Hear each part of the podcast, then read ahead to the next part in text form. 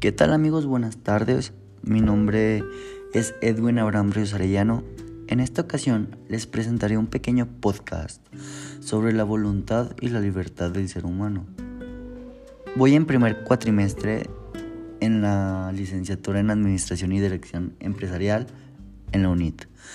Ok, comencemos.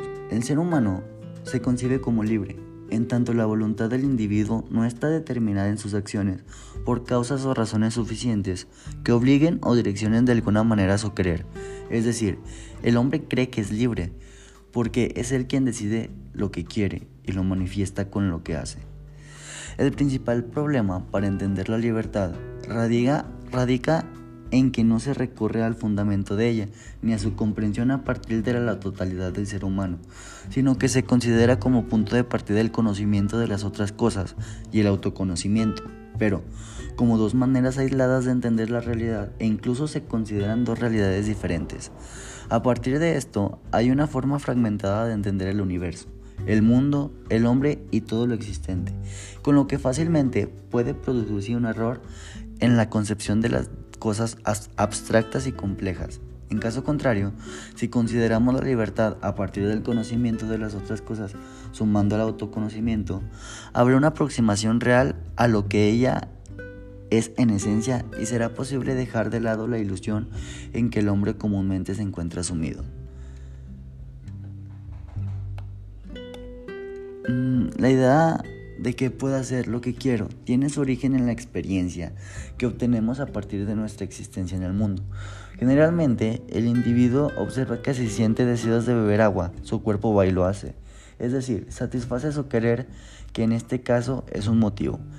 Efectivamente, esta relación entre la voluntad y el cuerpo no se da como una relación causal, puesto que hay una identidad entre ambos que se comprueba porque querer y hacer es la misma cosa, que se presenta de modos diferentes en la reflexión.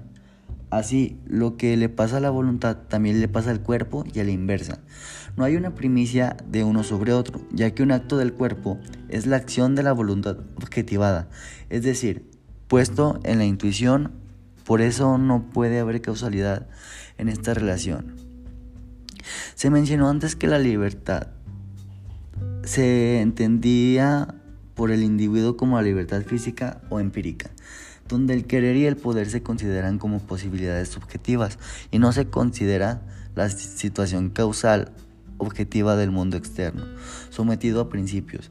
Esto porque el entendimiento situado en la conciencia y no en la autoconciencia es el que da una comprensión objetiva bajo la ley de causalidad, dada a priori para todos los fenómenos. Entonces, en el plano del conocimiento externo de las cosas, aunque no se perciba de modo directo, lo que tienen en común todos los fenómenos es estar sometidos a la ley y la diferencia entre cada uno de ellos.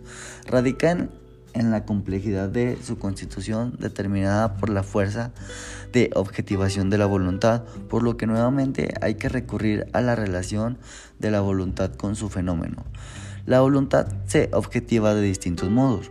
Puede hacerlo ciegamente como fuerza de la naturaleza, donde no tiene conocimiento alguno. En otros casos aparece como estímulo y finalmente en sus grados más altos de objetivación, como motivo, que implica un conocimiento o representación. Esto es importante porque señala por una parte que la representación no depende única y exclusivamente del sujeto, en tanto hay en ella algo más que se manifiesta, pero que no se puede explicar, porque en ella se muestra solo el cómo y el qué de las cosas, mas no el por qué y por otra parte indica que si la representación no depende exclusivamente del sujeto, tampoco lo hará la representación. Eh, de los motivos que condicionan su querer, que en última instancia remiten al en sí de las representaciones. Por consiguiente, hay grados de objetivación de la voluntad en relación a la visibilidad de ella en cada idea, conforme a su intensidad y no relación a la cantidad. Y se considera además que todos los fenómenos son objetivación de una misma voluntad. Se deduce que por consecuencia tienen una causa íntima común. Ok, compañeros, espero y que, que hayan entendido un poco sobre el acto de la voluntad y la libertad y cómo, y cómo se manifiesta en nosotros.